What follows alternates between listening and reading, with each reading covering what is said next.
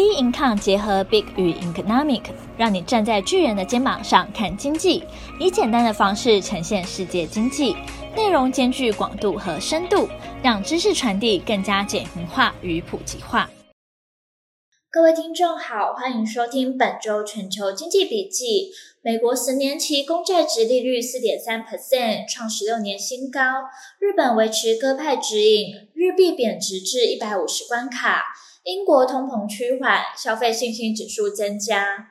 美国十年期公债殖利率四点三 percent，创十六年新高。九月二十一号，美国联准会 Fed 举行利率决策会议后，宣布利率按兵不动，维持五点二五 percent 至五点五 percent，符合市场预期，但仍是二十二年来利率最高水准。根据利率的点阵图显示。多数的决策委员认为，年底前联邦利率有再升。多数决策委员认为，年底前联邦利率有再升一码的空间，今年底将上调至五点六 percent。联准会主席鲍尔强调，将通膨率持续天，将通膨率持续降至两 percent 的过程还有很长的路要走。升息的预期下，美国十年期公债殖利率站上四点五 percent 关卡。创下二零零七年十一月以来十六年的新高。市场预估年底前的升息导致美国十年期公债殖利率上升的原因有三个原因：高油价、低失业、美政府庞大赤字。从今年七月以来，全球两大产油国沙乌地阿拉伯及俄罗斯实施了石油减产，外界认为可能是中国经济表现不如预期所致。也让今年稳定维持在七十到八十美元一桶的油价开始攀升。九月初，沙俄两国宣布减产计划延迟到年底。美国经济成长助长原油需求，进一步导致油价上涨。布兰特原油及 WTI 石油均已接近去年六月高点，市场甚至预估油价很快破百。油价的上涨也导致物价难降。目前通膨离联准会设定的通膨两 percent 仅差最后一里路，七月及八月的 CPI 又往上攀升，也让预期升息止步的联准会成员认为有必要再次升息。美国失业率也一直维持在四 percent 以下的稳定水准，尽管近期的金融数据供应商标普全球 S M P Global 发布美国九月份综合 PMI 初值。由八月五十点二降至五十点一的七个月低点，已近乎停止。服务业 PMI 由五十点五降至五十点二，为八个月的低点。制造业由四十七点九略升到四十八点九，创两个月的新高。但失业率并未明显拉抬，主要原因在于市场对蓝领技术工人的需求恐急。白领员工虽然遭到裁员。但请领失业救济金的人数并未大幅攀升，显示多数员工能顺利转换。在低失业率的支撑下，美国民间消费成长稳定，也让美国的 GDP 温和成长。因此，CPI 难以回落至联准会设立的两 percent 目标。最后，美国两党就二零二四财政年度的预算争吵不休。目前仍有十二项替政府提供资金的拨款法案尚未获得国会通过。若无法在九月三十前通过临时拨款法案，美国联邦政府自十月一日起就要关门停摆，将是自二零一九年一月后再次上演美国政府关门危机。短暂关门的几率甚至接近五十 percent。今年六月，美国才爆发债务上限的危机。两党在最后一刻总算达成同意提高债务上限的共识。如果当时债务上限没有提高，美国政府无法再透过举债筹措资金，也将造就政府无法正常运作。美国众议院原定于九月十九日举行的程序性投票，已通过共和党提出的持续决议，为联邦政府提供九月三十号资金耗尽后所需的临时拨款。但由于共和党内部分歧，最终取消了这次投票。众议院议长麦卡锡支持这项拨款法案。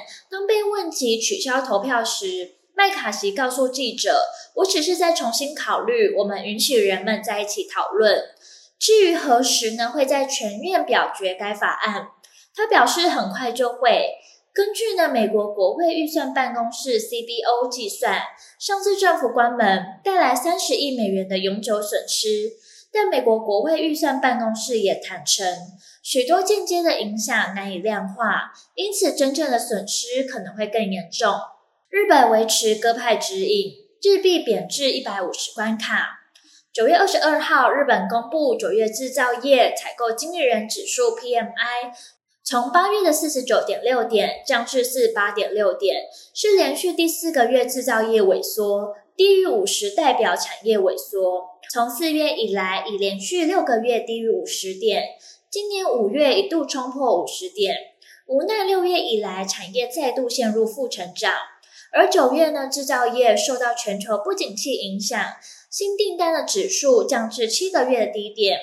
另外呢，九月的服务业 PMI 从五十四点三降至五十三点三点，是今年一月以来最低点，导致呢九月综合 PMI 从五十二点六点降至五十一点八点。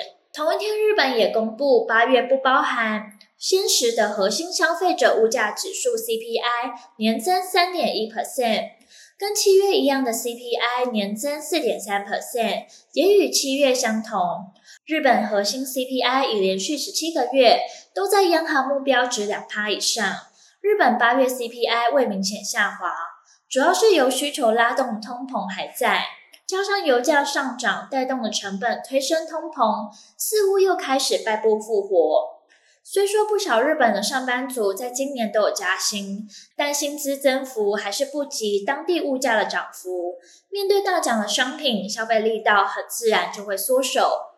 日本央行一直维持超低利率，就是希望能刺激经济成长，避免日本掉入经济发展的停滞，可能出现停滞性通膨的深渊。九月二十二号，日本银行举行金融政策决策会议，决议短期利率目标维持在负零点一 percent 不变。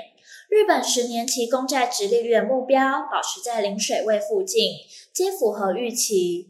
此外，为了将十年期公债殖利率维持在零 percent 左右水准，将不设上限，收购必要的金额的长期国债。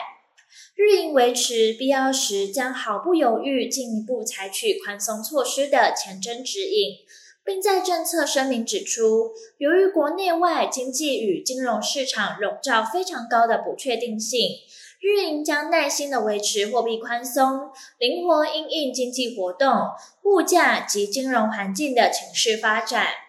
我们尚未预见通膨稳定持续地达成目标，那正是我们必须耐心维持超宽松货币政策的原因。日本日银总裁植田和男提到，日本企业涨价呢超出预期，阻止通膨放缓，意味着回收货币刺激措施的条件逐渐成型。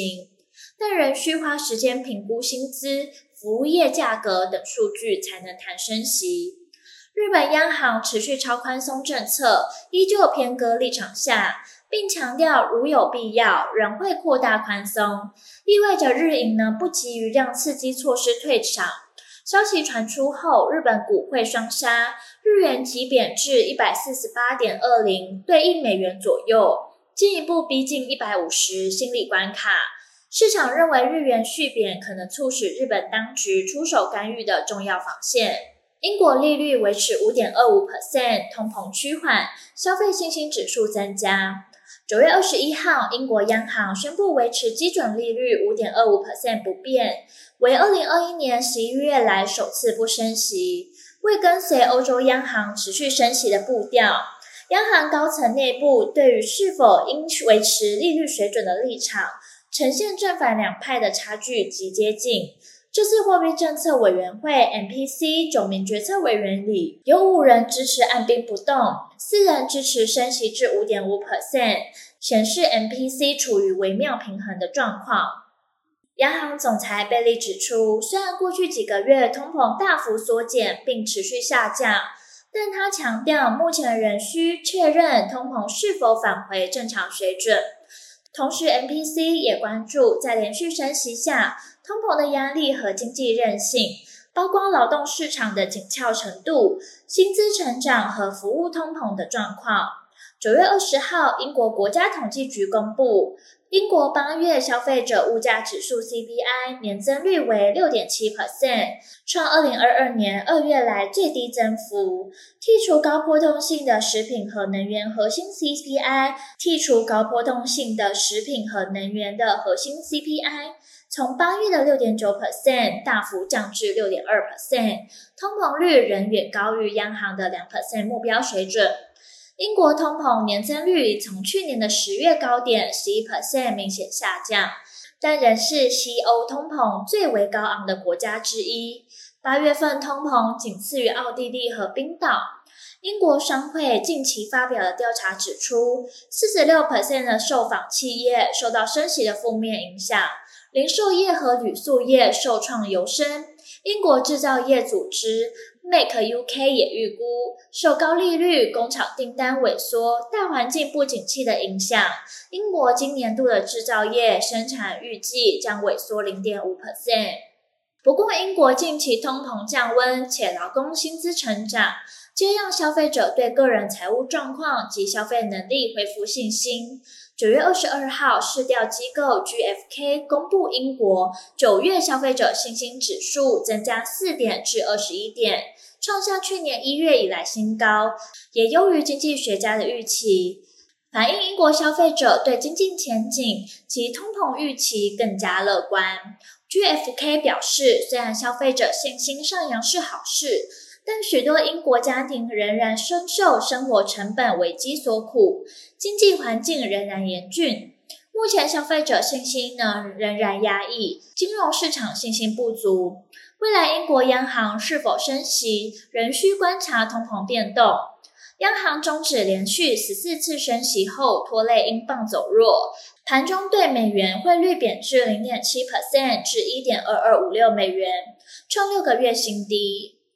而后续的市场走势仍需持续关注将公布的重要经济数据。本周全球经济笔记，我们下周见。